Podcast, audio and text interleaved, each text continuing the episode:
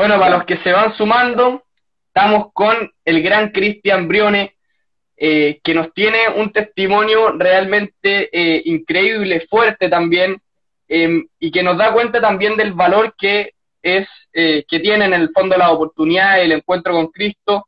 Cristian nació en la población José, José María Caro, en Lo Espejo, y tuvo una infancia, em, tuvo una infancia bien dura, pero que él nos tiene que contar Cristian, primero que nada, muchas gracias por aceptar nuestra invitación.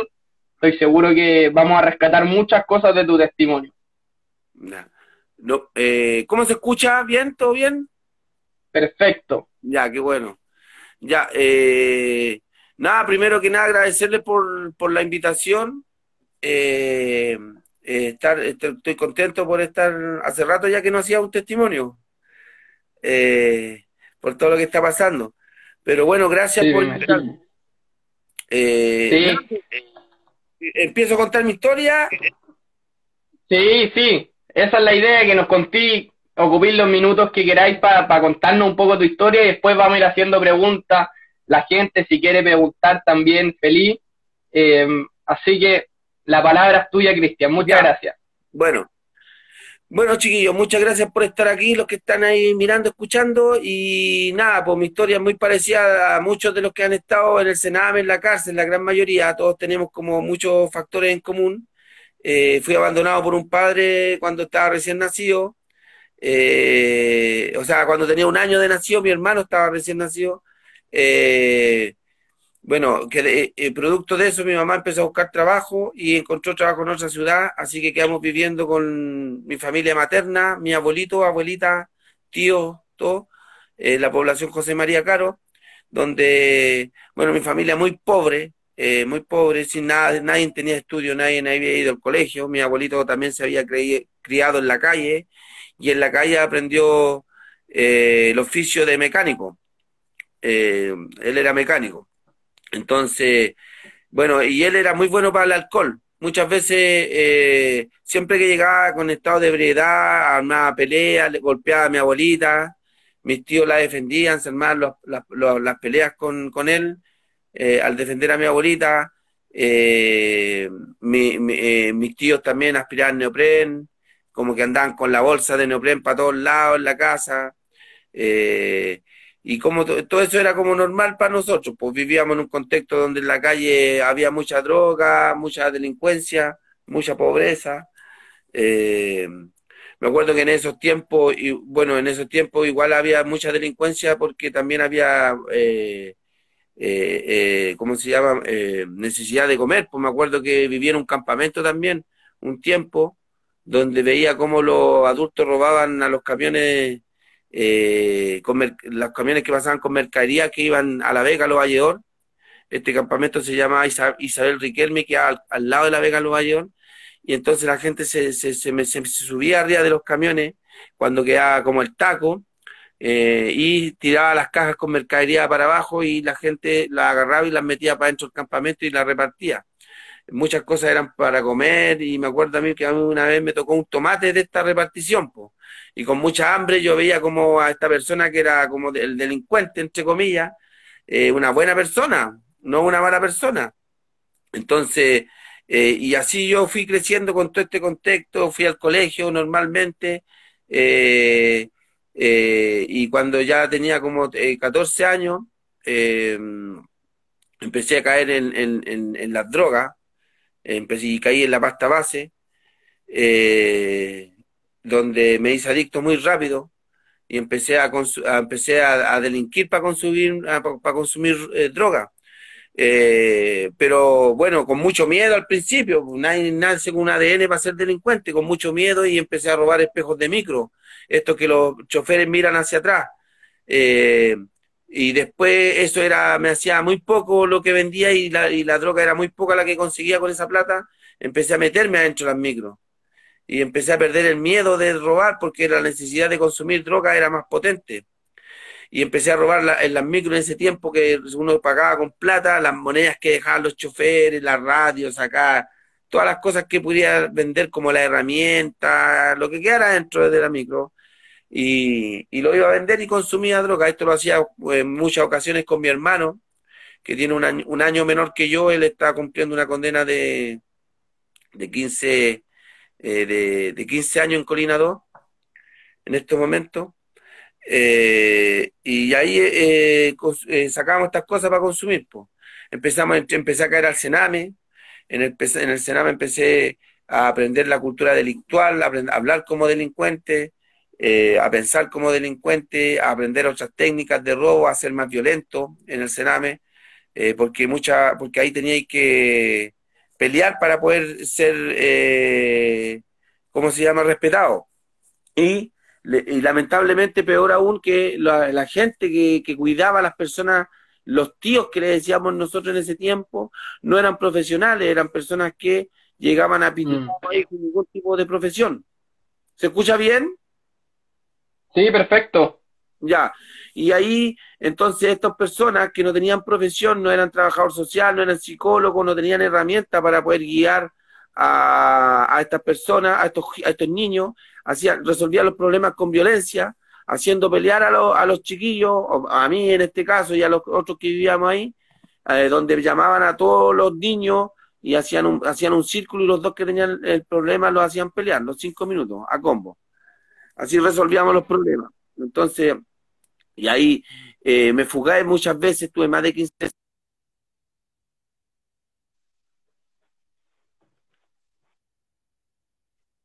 Ahí se está escuchando. Ahí, ahí está bien. Eh, ¿Se escucha bien? Ahí sí, ya apareciste en el video, así que buenísima noticia. Ah. Y pegue, ahí la gente te puede ver. Ya, ya estamos bien. Ya, entonces me fui, me fugué una vez de, las de casa menores y llegué a la población del Castillo eh, y me junté con unos delincuentes porque al verme con un buzo que, te ponían ahí en casa menores se dieron cuenta que me había arrancado, porque eh, cuando tú te arrancáis te tenés que arrancar con lo opuesto nomás. Entonces me arranqué y llegué ahí a un grupo de delincuentes cuando se dieron cuenta, entonces fugarse dentro de la cultura delictual es como bien mirado, eh, ser respetado o algo así. Entonces me dijeron, ah, cabrón chico, te fugaste de casa menores, ¿de dónde soy? y todo eso. Y ahí como que me empecé a hacer amigos de ellos y después empecé a robar con ellos. Y ahí eh, empecé como a, evolucionar, digámoslo así, como delincuente y llegué a ser choro como delincuente eh, en el ambiente ahí.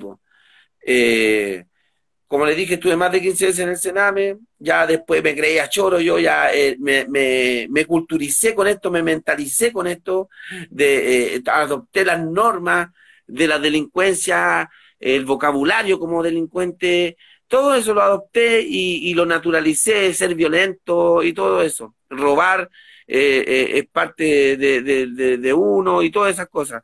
Y entonces, eh, y bueno, después caí a la cárcel de, adulto, siempre robando y delinquiendo y consumiendo droga.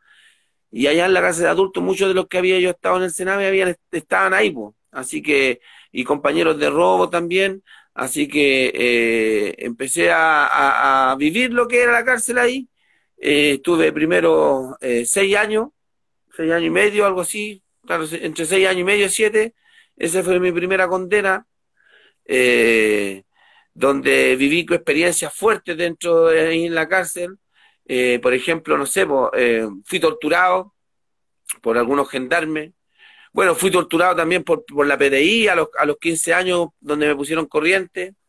Fui torturado muchas veces por carabineros también. Y por, por algunos gendarmes también fui torturado en la, en la penitenciaría. Eh, eh, donde, por ejemplo, me, me, me, me, sacaban toda la ropa, me empelotaban y me tiraban arriba de un escritorio, y me empezaban a agarrar a puros palos. Después me colgaron en unas protecciones de unas ventanas, me seguían pegando. Eh, para que yo dijera dónde tenía un teléfono, que se supone que yo tenía que y no lo tenía, pues era mentira. Otro interno inventó eso para que a mí me mandaran castigado.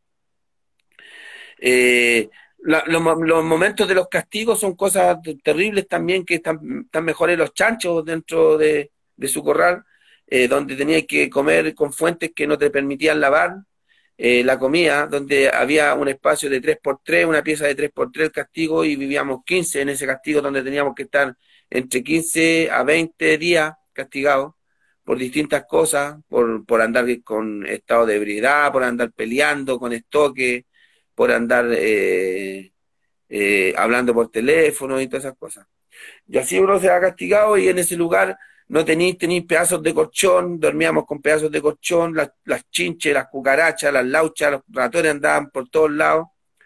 Eh, ¿Cómo se llama? Teníamos que hacer nuestras necesidades porque no teníais no teníais baño, teníais que hacer entonces tu necesidad como la, eh, hacer pichí, teníais que orinar en la puerta de la misma pieza donde estábamos, eh, hacer caca, teníamos que hacer caca con un calcetín y con el otro calcetín limpiarse y tirar la caca para afuera de frente a todas las otras personas que estaban ahí.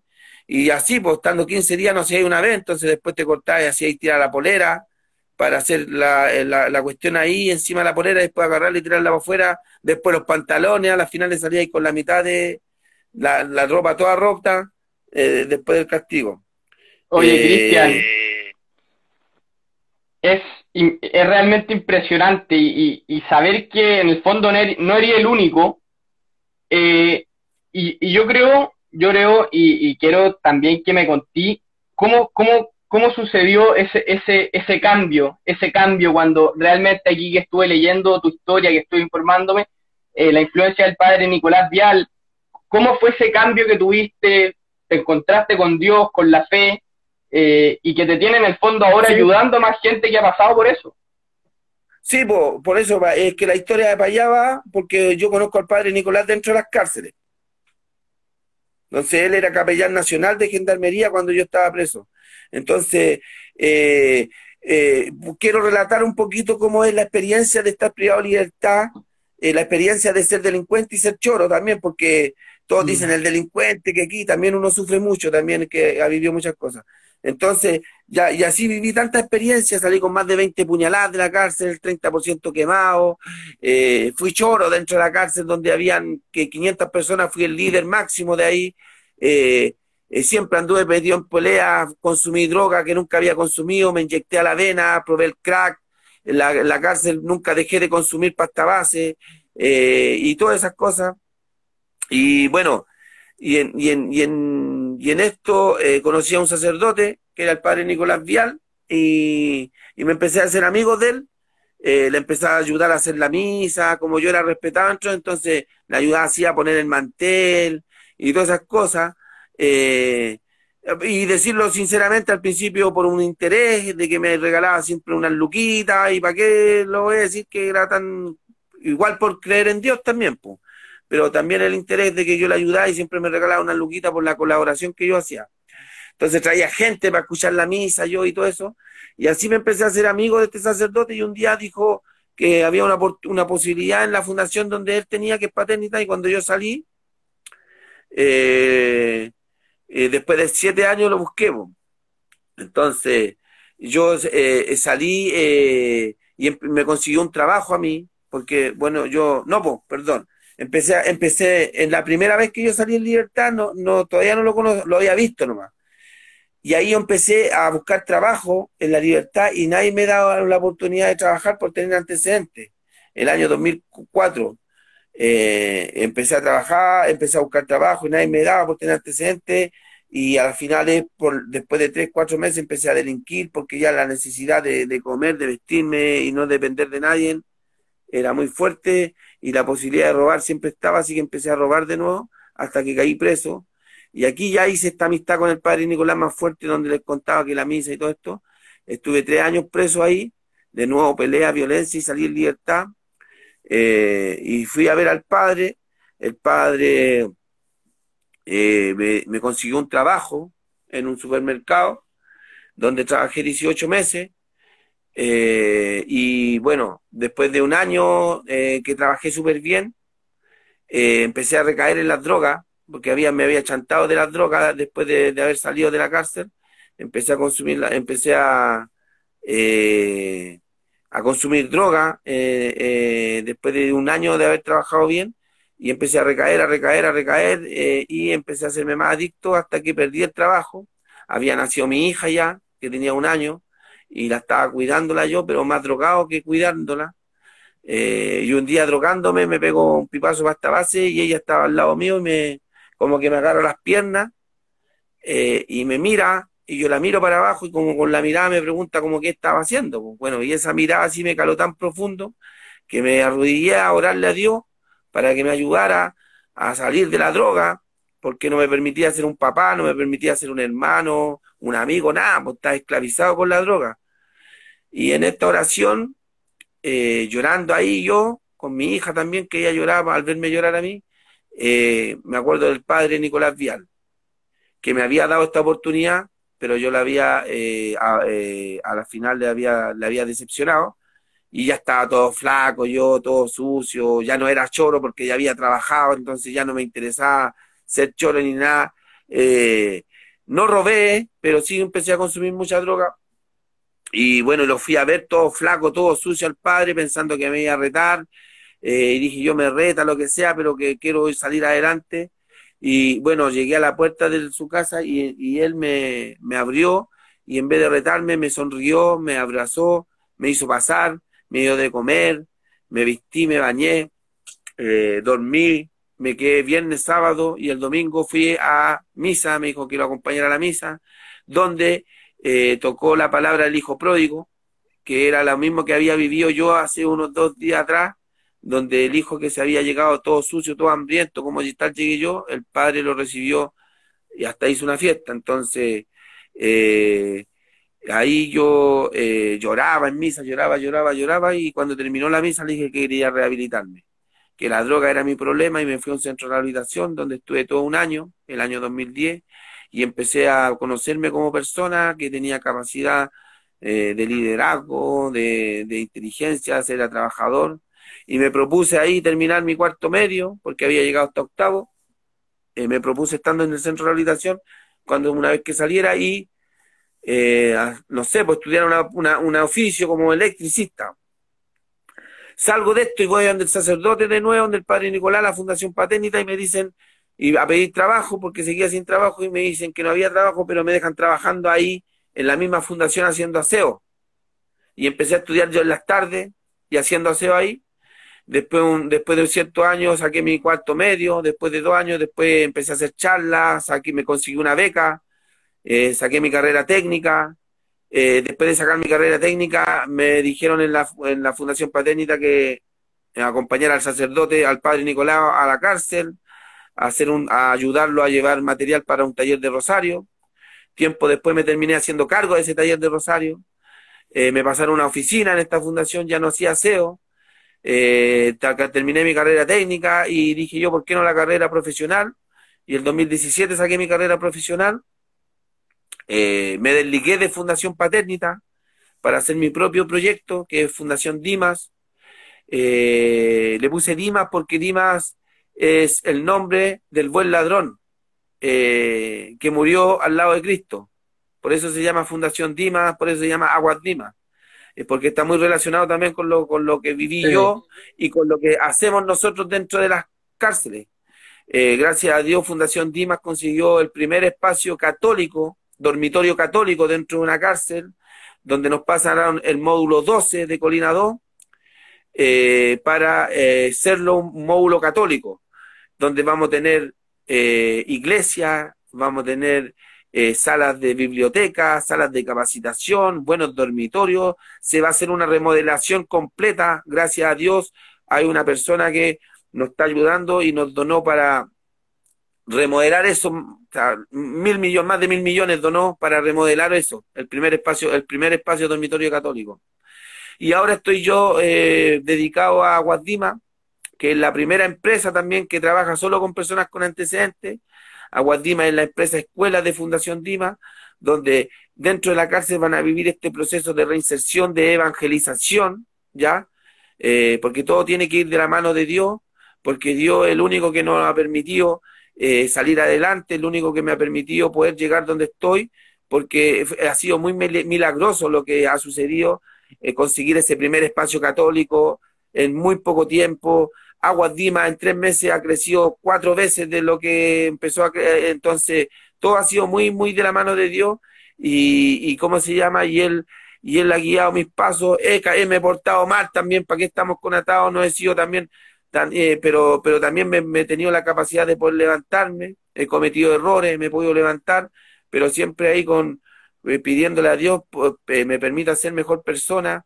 Hoy en día quiero ayudar a otros para que puedan salir adelante, siempre, como digo yo, de la mano de Dios, eh, haciendo este, este, proyecto dentro de la cárcel, eh, donde va a ser va, a ser revolución carcelaria este proyecto, y con Aguas Dimas donde van a aprender en terreno el hábito laboral, trabajo en equipo, cumplimiento de metas, responsabilidad, para que una vez cuando ya estén listos con todas esas, con todas esas habilidades, con todas esas eh, disciplinas, poder integrarlo en una empresa externa y así poder dar el espacio a otra persona.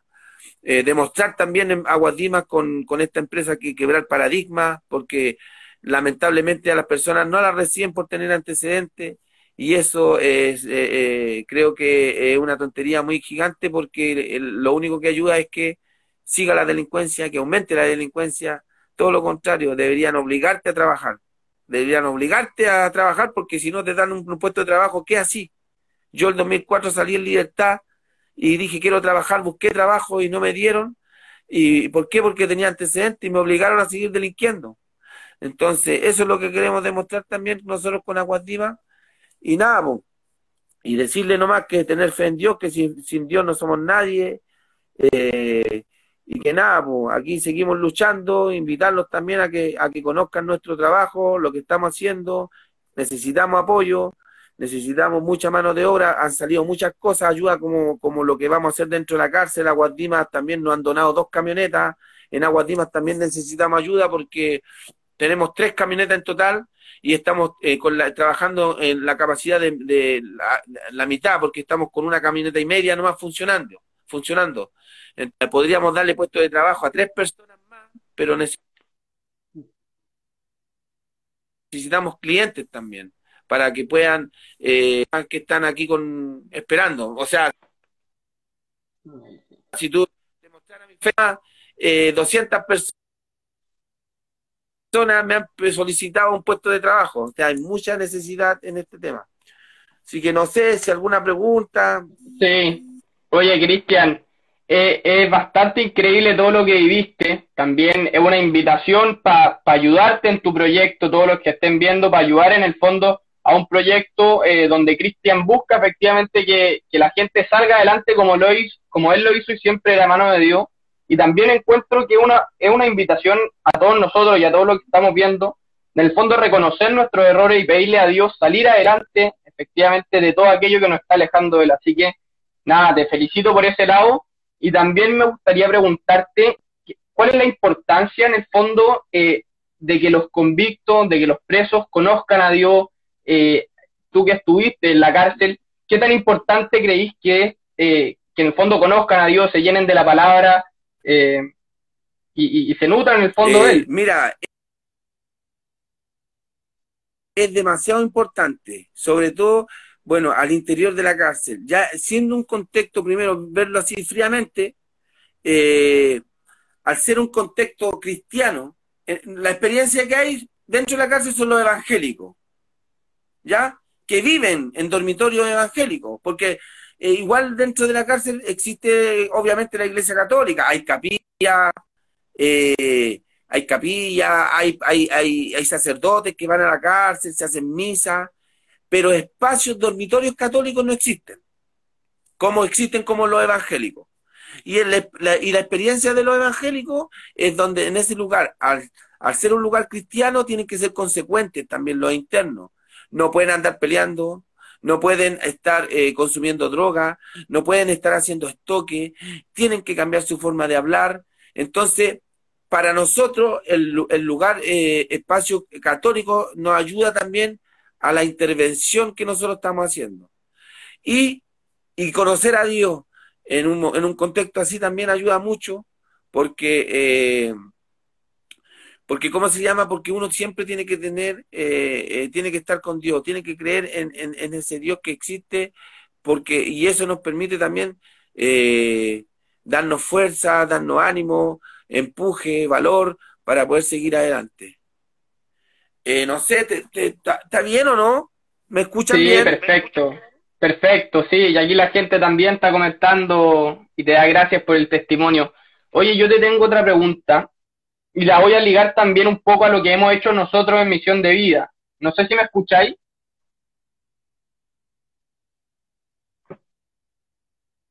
Que ahí se nos quedó medio pegado, Cristian. ¿Me escucháis? Se fue, ahora sí. ¿Ahí sí? Ahí sí. Buenísimo.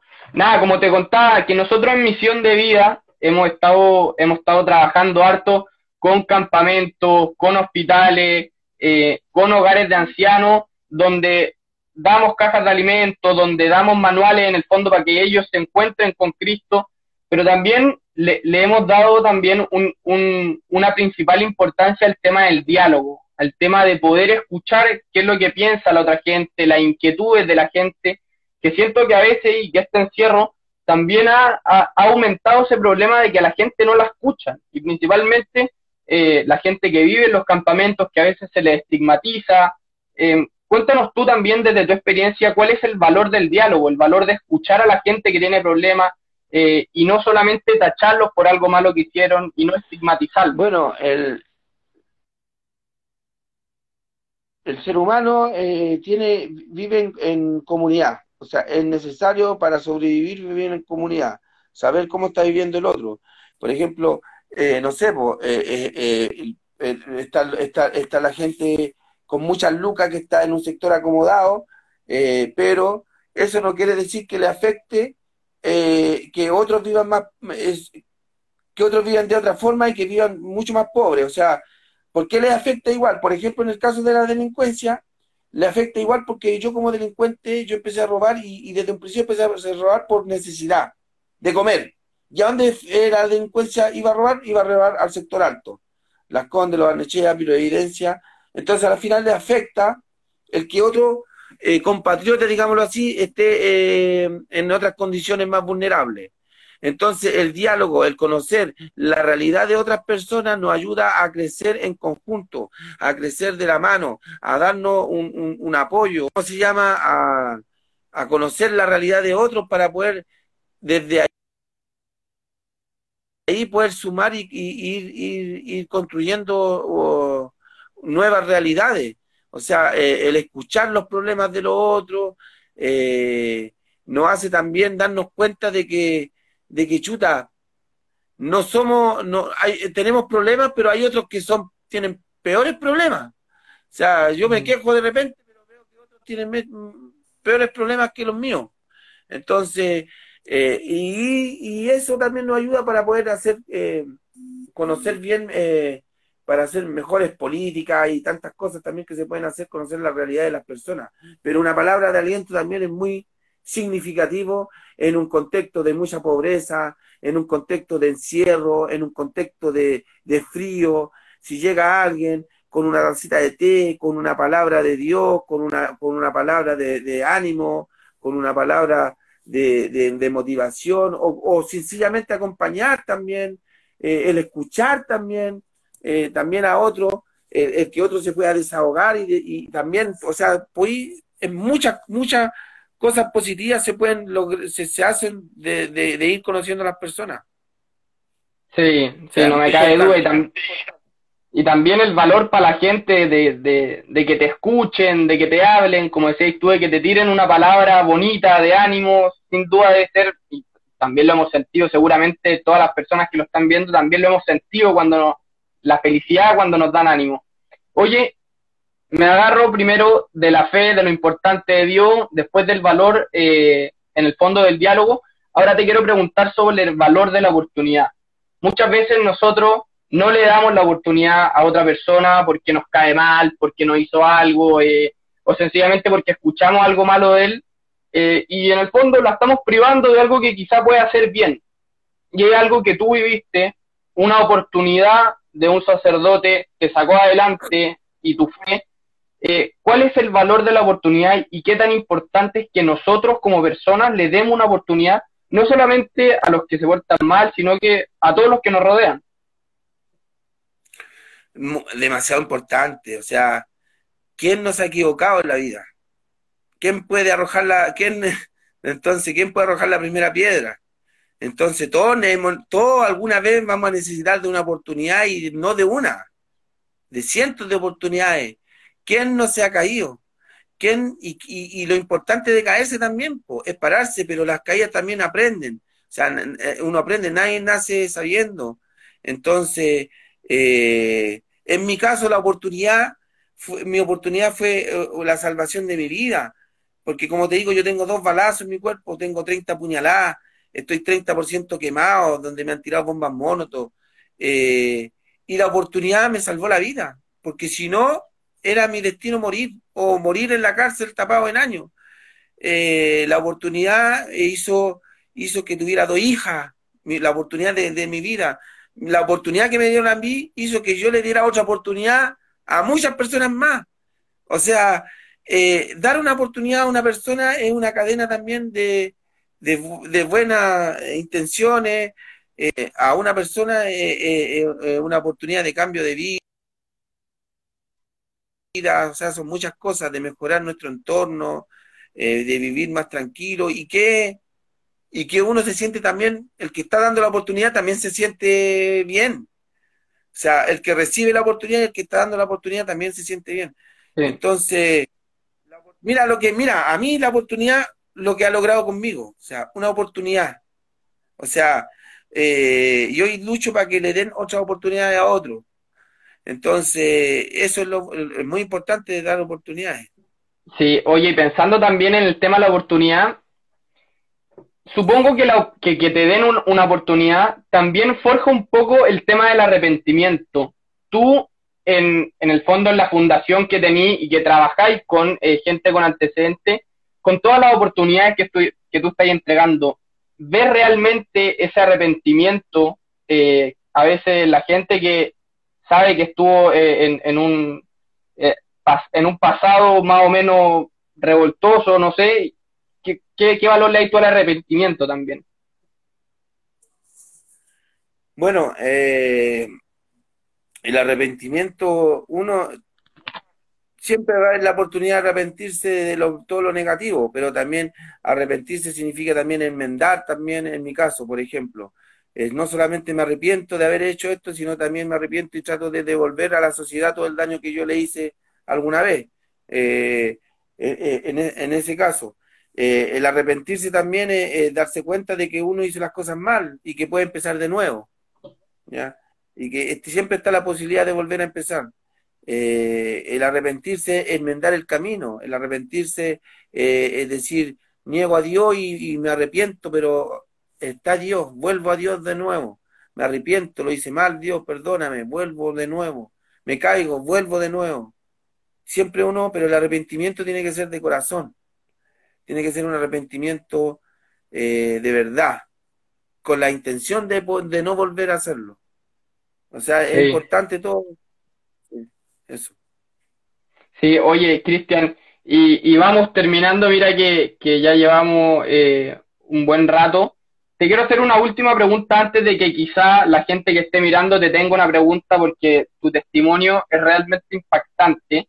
Eh, yo te quiero hablar un poco de que como proyecto nosotros hemos estado trabajando mucho en torno a la esperanza, a la esperanza, a dar esperanza en tiempo. Tenemos también una crisis social, una crisis, eh, una crisis sanitaria. ¿Cómo nosotros, eh, tú, desde tu trabajo, desde nosotros en nuestro rol como misioneros, que le podemos dar esperanza a la demás gente? Bueno, la esperanza se da también en la actitud que toma uno también si tú llegáis a un lugar donde chuta, están eh, pasándola mal, pero y ustedes llegan con buena actitud, alegre, ah, motivando a los otros, creo que también eh, la esperanza eh, es importante ahí también. O sea, tenéis que llegar a una esperanza con una actitud muy positiva para que llegue esa esperanza. Y la esperanza también te da vida, pues la esperanza, no tener esperanza es como, chuta, no tenéis objetivo, digámoslo así, no sé una esperanza de que sí puedo hacer esto, la esperanza, no sé, eh, lo veo así, sin esperanza uno, no sé, no tiene como mucho sentido la vida. Eh, y darle esperanza a otros de que pueden ser mejores personas, darle esperanza a otros de que pueden salir adelante, darle esperanza a otros de que pueden dejar un mundo de droga, de que pueden dejar un mundo de prostitución, un mundo de delincuencia, de que darle esperanza a otro que existe otro camino. Eso también ayuda de que otro pueda dar el paso, de que esa esperanza, no sé, y, si juntamos la esperanza, la oportunidad, el arrepentimiento, eh, eh, la persona lo más probable que pueda salir adelante y cambiar su el rumbo negativo que lleva. Oye, qué impresionante, Cristian, qué impresionante la verdad cómo saliste adelante. A mí me impresiona más cómo Dios te ayuda a salir adelante eh, y cómo también, y te felicito de parte de toda Misión de Día, cómo hay tratado de también darle la oportunidad a la gente a través de, la, de Aguas Dima, de Fundación Dima, que repito también a todos los que están escuchando, si pueden aportar con, eh, y si pueden en el fondo comprar también agua, eh, estamos ayudando también, estamos dándole esperanza a gente que tiene antecedentes, que anda buscando oportunidades, que quiere salir adelante igual que Cristian, y creo que el valor de, eh, de nosotros como cristianos es también ayudar al, al de al lado, y como decía Cristian, el hombre es una persona que vive en comunidad y por eso nos tenemos que ayudar. Eh, bueno, antes de, de, despedirnos, quiero, quiero ver si es que alguien tiene alguna pregunta, algo que decirle a Cristian. Aquí vemos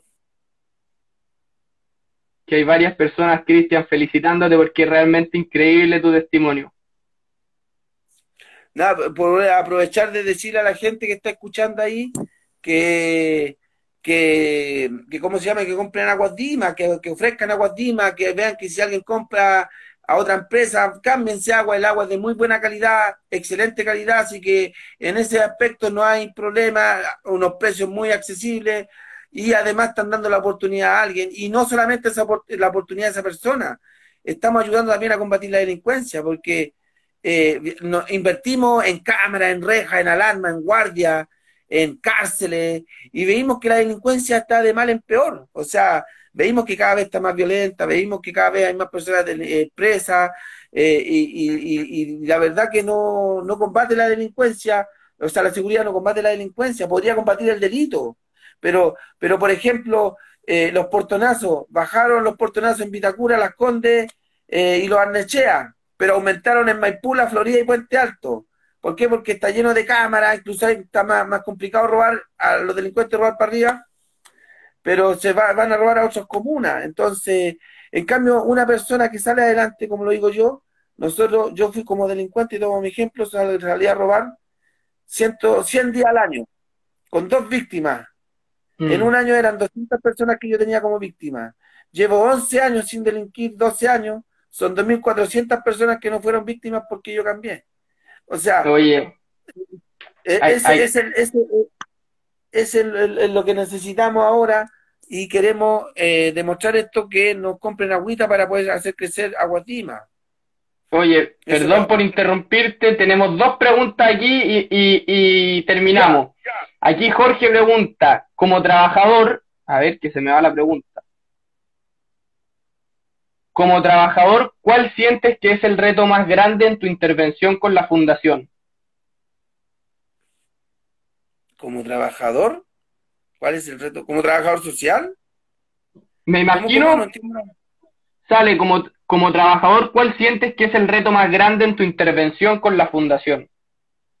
Bueno, el, reto más grande eh, yo creo que es eh, que los chiquillos, no sé si es tan grande el reto, pero lo más importante creo es que ellos vayan cambiando las conductas, que vayan dejando la mentalidad delictual, porque a mí me costó mucho dejar la delincuencia, porque eh, el delincuente mira al trabajador normal como Gil. Y algo que yo lo tenía así, yo no, ¿cómo voy a trabajar? Voy a ser Gil ahora, ¿por qué? Porque tengo que trabajar mensualmente, mm. eh, las normas de la delincuencia. Eh, entonces, es quebrar esa, esa mentalidad y después inculcar valores, responsabilidad, disciplina, el hábito laboral, porque la gran mayoría nunca ha trabajado tampoco. Eh, ¿Por qué? Porque, como te dije, las normas de las reglas de la delincuencia, una es no trabajar. ¿Cachai? El que trabaja, yo por ejemplo, yo era choro dentro de la cárcel. O sea, yo te digo, fui líder de 500 personas en la Penny, tenía tres piezas, tenía Perkins y toda la cuestión, y ya hoy día he trabajado, estoy trabajando hace tiempo, si vuelvo a caer preso, ya no voy a ser choro, van a decirme que voy mm. trabajado. Entonces, e, es el, yo creo que lo, lo importante del, trabajo que estamos haciendo es cambiar conducta, inculcar hábitos y, y ¿cómo se llama? Evangelizar. Sí, y allí es muy importante. Oye, eh, ¿ustedes trabajan con hombres y con mujeres o solamente con hombres en este minuto? En este minuto solamente estamos trabajando con hombres. Ya, y aquí la última, esta sí que sí. ¿Cómo recomendarías que los familiares puedan ayudar a las personas que recién se están reinsertando en la sociedad? Bueno, eh, ese es el problema también mucho, por nosotros también el proyecto es bien integral, el de nosotros, tenemos el proyecto también que se trabaja con la familia, ¿ya? Porque creemos que la familia también está muy culturizada también, en muchas ocasiones, no, todas, no en todas, muy, muy culturizada con la delincuencia. O sea, eh, normalizan el que sea violento, normalizan el que lleguen con celulares nuevos, eh, normalizan que lleguen con una tele, eh, todo eso, hablar como delincuente, la familia lo tiene naturalizado porque el contexto de las poblaciones es así, o sea, en un contexto de población como por ejemplo en el Castillo, como la Legua, como la Victoria, el choro, el traficante, la llevan ahí, son bien mirados. Mm. En muchas ocasiones son bien mirados ahí, po. Entonces, es muy importante desculturizar a la familia de la cultura delictual. Entonces, eh, ¿y cómo lo hacemos nosotros? Por ejemplo, es dándole la oportunidad tiro a la persona de trabajar, eh, interveniendo a la familia para que esta, como viven ellos, que tienen todo naturalizado, vayan desnaturalizándose de, estas cosas que no son, eh, no son de la sociedad, ¿me entendió? No? Entonces, e, esa es la idea de que no sean una piedra de tropiezo la familia, de que tampoco apuren a la persona cuando viene saliendo, porque mucho, chuta, te fuimos a ver cinco años, te fuimos a ver seis años, y la persona que no quiere robar más, quiere trabajar, pero no consigue trabajo, pasa un mes, pasa dos meses, y la familia muchas veces, y el gallo quiere ayudar, pues, entonces lo único que le queda es robar. Entonces ahí tiene que tener la familia comprensión, apoyo, eh, llevarlo. Entonces, esa es la importancia de trabajar con la familia, porque es un trabajo integral que se tiene que hacer para desculturizar el contexto de la delincuencia. Buenísimo, Cristian. Oye, te damos infinitas gracias. Yo personalmente me quedo con el poder de Dios, con el diálogo, las oportunidades y también con eh, invitándolos a todos a ayudar a la Fundación Dimas. Te damos muchísimas gracias por este tremendo testimonio y ojalá siga creciendo la fundación, sigan dándole más oportunidades y siempre con Dios de la mano, como tú decías, que encuentro que es súper valioso y que hay que tenerlo como un lema para la vida. Sí, pues siempre con Dios nomás, porque Dios existe, Dios está ahí, hay que buscarlo. Él, no, él siempre nos está diciendo cosas y hay que saber escucharlo. Así que gracias por la invitación. Eh, nada, pues ahí le dejo de nuevo el mensaje muy importante, poder conseguir clientes para Aguadima, síganos en Instagram, y nada, pues, cualquier cosa aquí estamos. Eso, Cristian. Muchas gracias, un abrazo grande. Saludos a todos. Chao. Chao.